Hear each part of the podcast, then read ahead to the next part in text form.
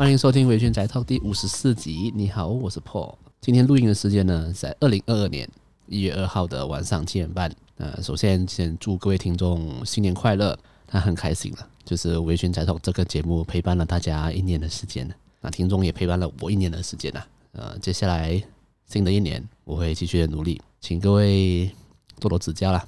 那首先呢，今天录制呢是没有酒的陪伴啊，因为我前几天才打了那个疫苗的加强针，也就是 booster 啦。我是星期三的时候打的，然后星期四早上睡醒的时候，真的跟真的是快死了，身体非常的不舒服，感觉很像中了电击一样，就是中了那个骨痛热症一样啊，头痛、发烧、全身酸痛啊，非常的不舒服，我还直接请假那天。非常痛苦哦，然后是一直到昨天星期六，就是跨年完之后才稍微有好转一点点。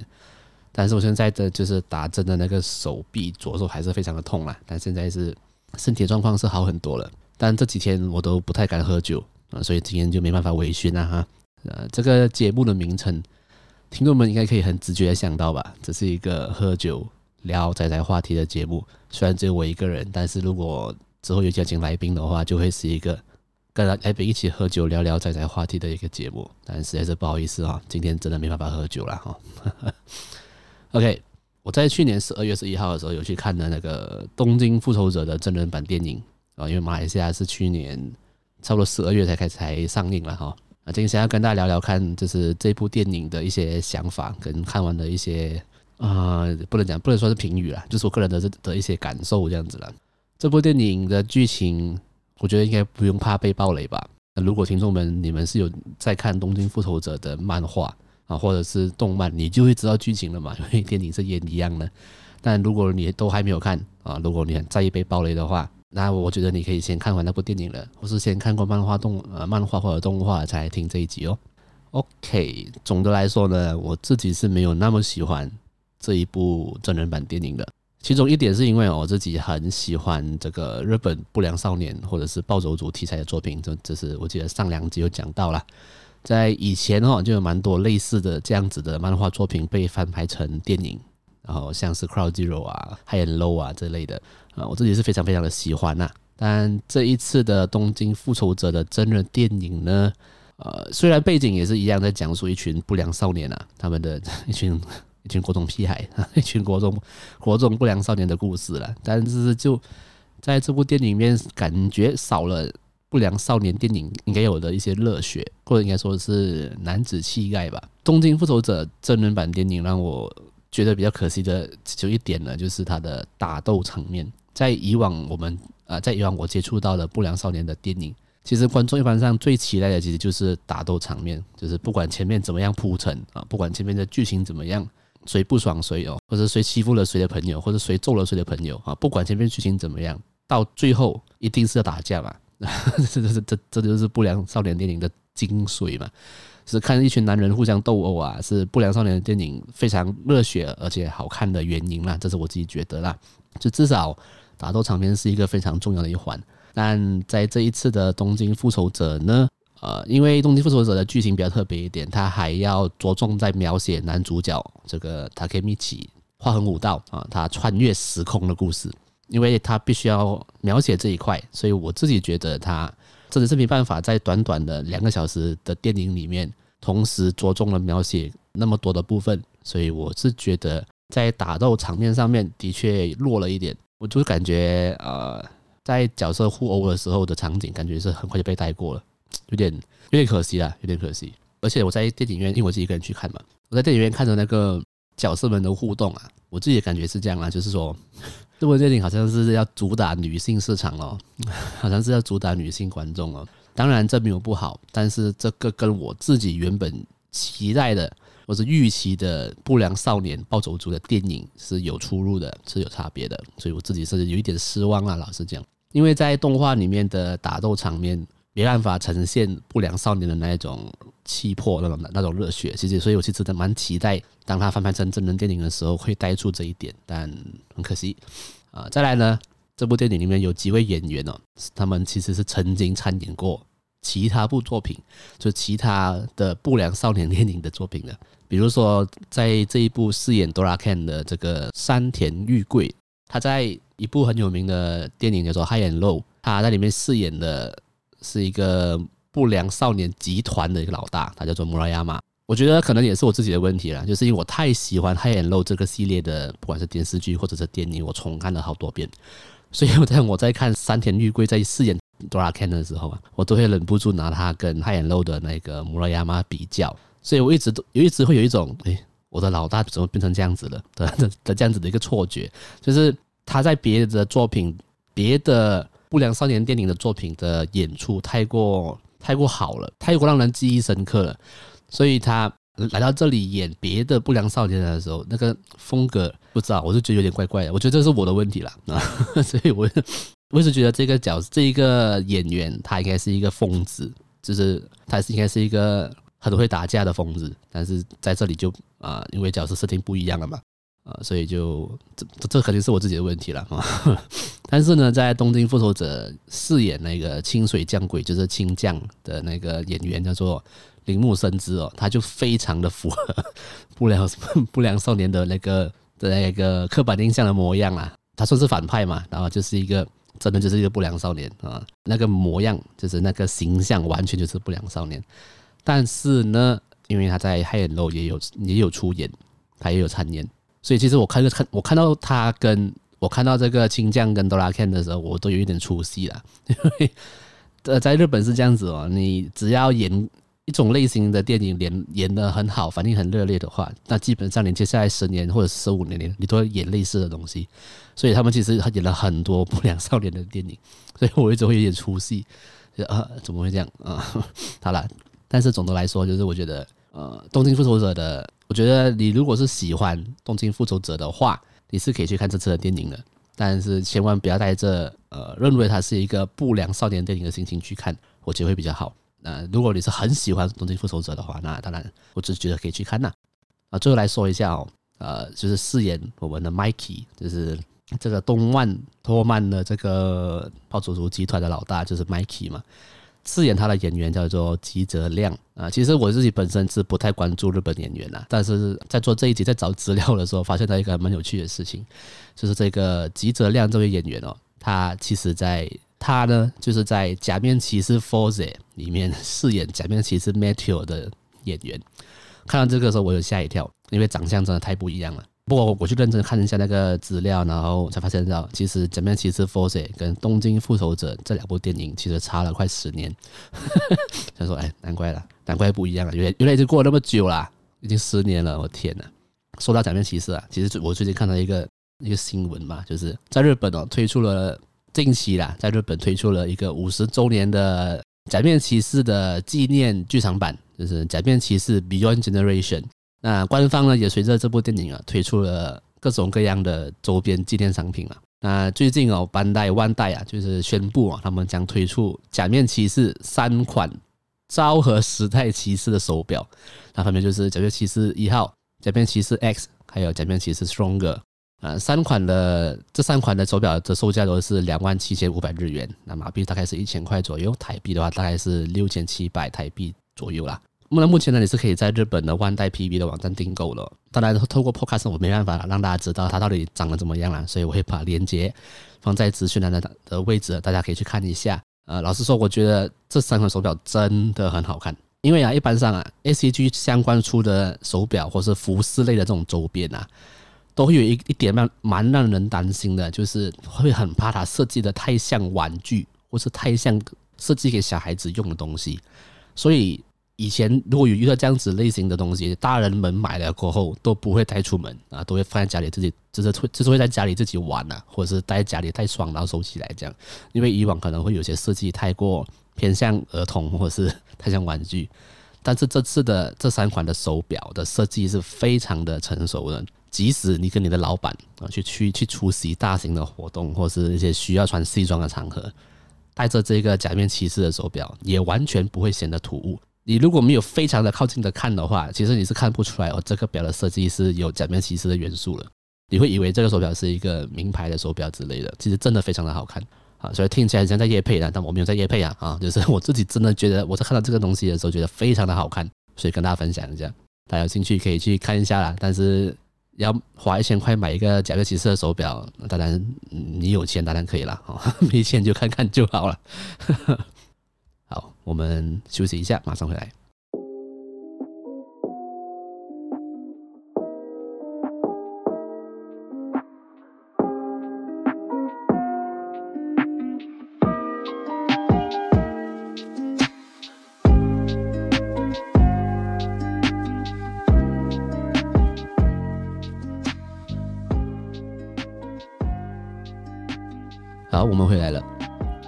推荐的一部作品呢，叫做《蓝色时期》（Blue Period）。它是由日本漫画家山口飞翔创作的漫画作品，在讲谈社杂志月刊《Afternoon》二零一七年八月号开始连载，并在二零二一年一月十九号的时候宣布改编为动画。那在日本呢，在二零二一年的十月一号就播出了。那现在在 Netflix 上面可以观看。呃，这部作品的名称呢，蓝色时期其实是一个著名的画家毕卡索啊，他在一九零零年到一九零四年之间，是他以单色为主作画的一个时期啊，大部分都是蓝色啊或者蓝绿色这样子。在这段蓝色时期呢，就毕卡索是受到他在西班牙的旅程的影响，以及自己的挚友卡洛斯卡萨吉马士他自杀之后，他所绘制的一系列的画作。这段时间的画作就被称为蓝色时期。这些作品都采用了比较苦涩的色调，而且也是取用一些比较阴沉的题材，像是妓女啊、乞丐啊、酒鬼这些。所以蓝色时期其实也就意味着呃忧郁、迷惘跟无助这一类的情绪跟想法。所以在呃蓝色时期这一部漫画里面的男主角，在他初登场的时候，其实他正好就是处于他自己的蓝色时期。这部漫画的剧情是在描述一位高中生。就是四口八虎，他是一位成绩优异的学生，同时还能够兼顾玩乐啊，就是身边的朋友都觉得他是天才。就是为什么你可以跟我一起通宵的玩，然后第二天去上去考试，你还可以考到全班第四名，这样为什么你可以那么厉害？他是一个什么都能做到很优秀的一个人，但他会这样是因为他觉得这是社会或者是环境逼迫他去做的，并不是他自己想要的。像是他自己其实不喜欢抽烟啊，但为了他的朋友们，所以他就陪他们一起抽。或是呢，呃，你如果是想要成为一个优秀的学生，那你的考试成绩就必须要亮眼嘛。所以他很努力的念书，或者是当他面对到他讨厌的人，他也很会就是用他的说话技巧啊来打圆场啊，来避开纷争这样。即便呢，他是一个这么优秀的人了，但他心里面总是感到空虚，不知道自己想要做事情是什么。就偶然的一次，让他在学校的美术社看到他的一位学姐，叫做申美丽。他的一幅油画，呃，他被这这幅画震慑到啊，就是他因此呢，他从此对绘画有了兴趣，仿佛就像是找到了人生的真正的目标一样。于是呢，他就开始往他的目标前进啊，就是要报考日本唯一的国立艺术大学，就是东京艺术大学。OK，作者山口飞翔老师呢，他自己本身就是在东京艺术大学毕业的学生，所以他是用他自身以及他身边看到的。同期生的真实的经历来创作这一部漫画作品的，因此哦，你在作品中看到的所描写的高中生的迷惘啊，啊，为了目标拼命的努力啊，或是面对挫折失败的那种难受的感受，都很容易让观众得到共鸣，因为这些都是真实发生的事情，就是不管以前或是现在的的学生的感受是一模一样的。简单来说呢，这部作品想要表达的东西哦，就是做自己喜欢的事情。为了自己喜欢的事情而努力的人，他们的心境是怎么样的？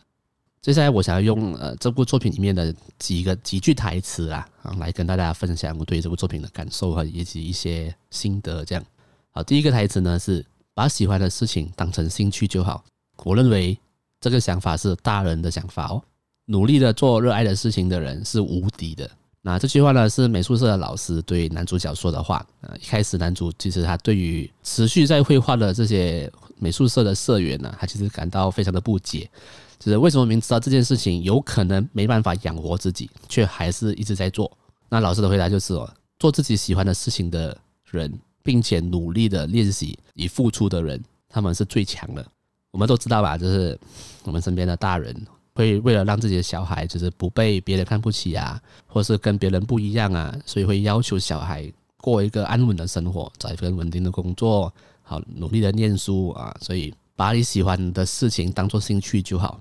其实这个其实这一点也没有错，因为呃大人们或是父母们都是希望自己的小孩可以不要过得那么辛苦嘛，甚至生活不要那么辛苦嘛。但是哦，其实愿意为了自己喜欢的事情付出全力，然后即使吃不饱或是饿不死啊，也持续的在坚持的人，才是最厉害的人。因为在他们的眼中，只有自己想要达成的目标，不管遇到什么样的障碍，都没办法阻止他们。这样子过生活的人，才是啊某种意义上真正在活着的人吧。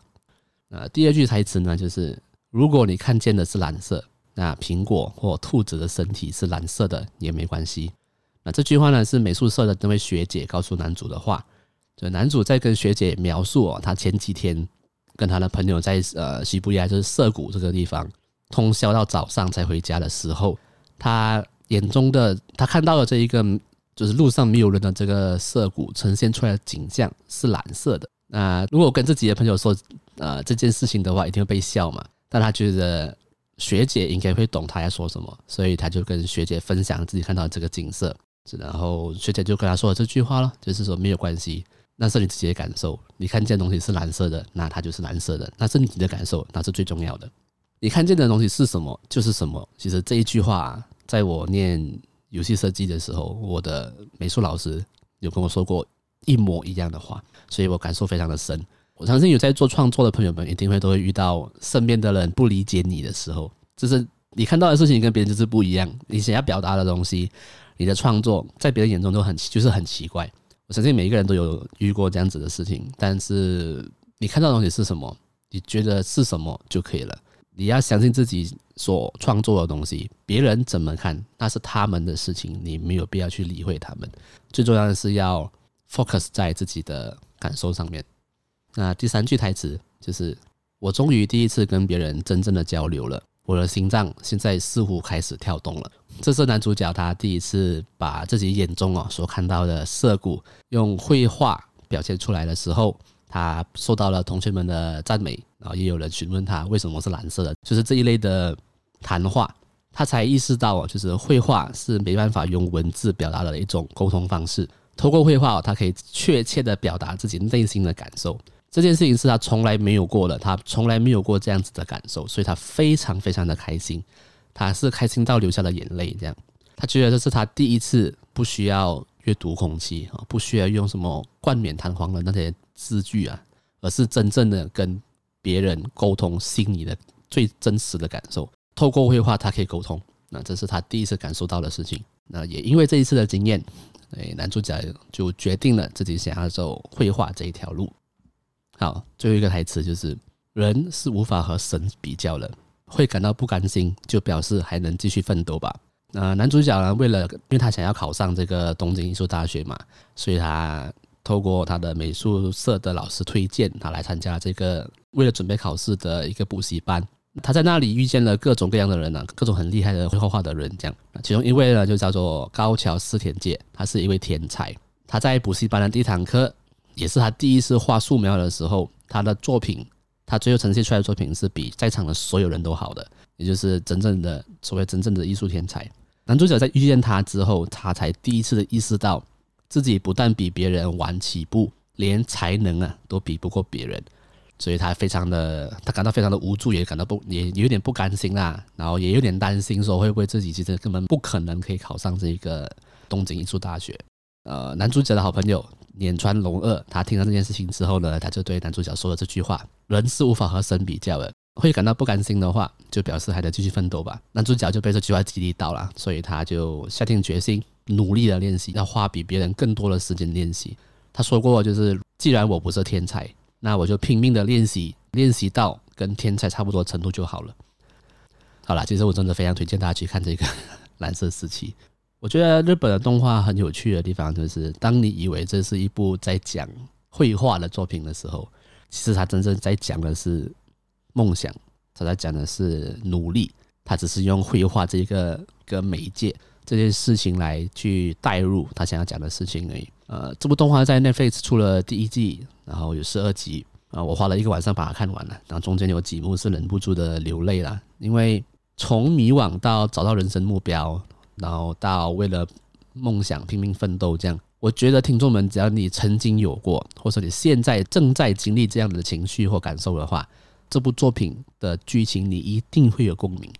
虽然男主角呃男主角的设定是蛮帅的啦，然后又有点天才这样子，就是什么都做得很好，但是在作品中你会发现到他努力的为了梦想拼命的那个姿态，那个身影是跟你一模一样的，是跟我们一模一样的，所以你一定会有非常强烈的共鸣。而且在看这部作品的时候，还有另一个特别的感受，就是观众们都会很希望男主角可以成功。看到他的努力过，你会很希望他可以透过绘画得到更精彩的人生。呃，所以我想说的是，就是听众们呢、啊，如果你们在看这部动画的话，那你如果有这样的感受的话，当你身边的亲朋好友啊，如果他们也正在为了他的梦想拼命的努力，请你们一定要支持他们，千万不要否定他们的努力或是他们的梦想，请一定要支持他们。因为没有什么是比做自己喜欢的事情更帅了，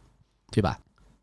好了，今天的节目就差不多到这里了。那如果你喜欢我的节目的话，可以帮我的 Spotify 按一个 follow，然后在 Spotify 也可以给评价咯。所以你觉得，如果觉得我的节目不错的话，可以在 Spotify 跟呃 Apple Podcast 可以帮我给一个五星评价。那对于我的节目有什么啊，或者是对于我分享的作品有什么想要跟我讨论的话，都可以到 Facebook、Instagram。来留言或是私讯我。那你如果想要跟我聊更多事情的话，你可以加入我的 Discord 群组啊，我们会在里面聊各种各样，就是不单只是 ACG 的事情里面啊，我们会在 Discord 群组里面聊各式各样的话题。所有的这些连接都会在节目的资讯栏下面啊，会有一个 Link Tree 的一个连接，点进那个连接，你可以到我的 Facebook、Instagram 还有 Discord 各种各样平台都可以到。那最后就是，如果呃，如果你想要支持我的节目的话，你也可以到。你也可以到这个 Buy Me a Coffee 这里，就是可以小额赞助本节目，就非常感谢你们，感谢今天的收听，我们下次见，拜。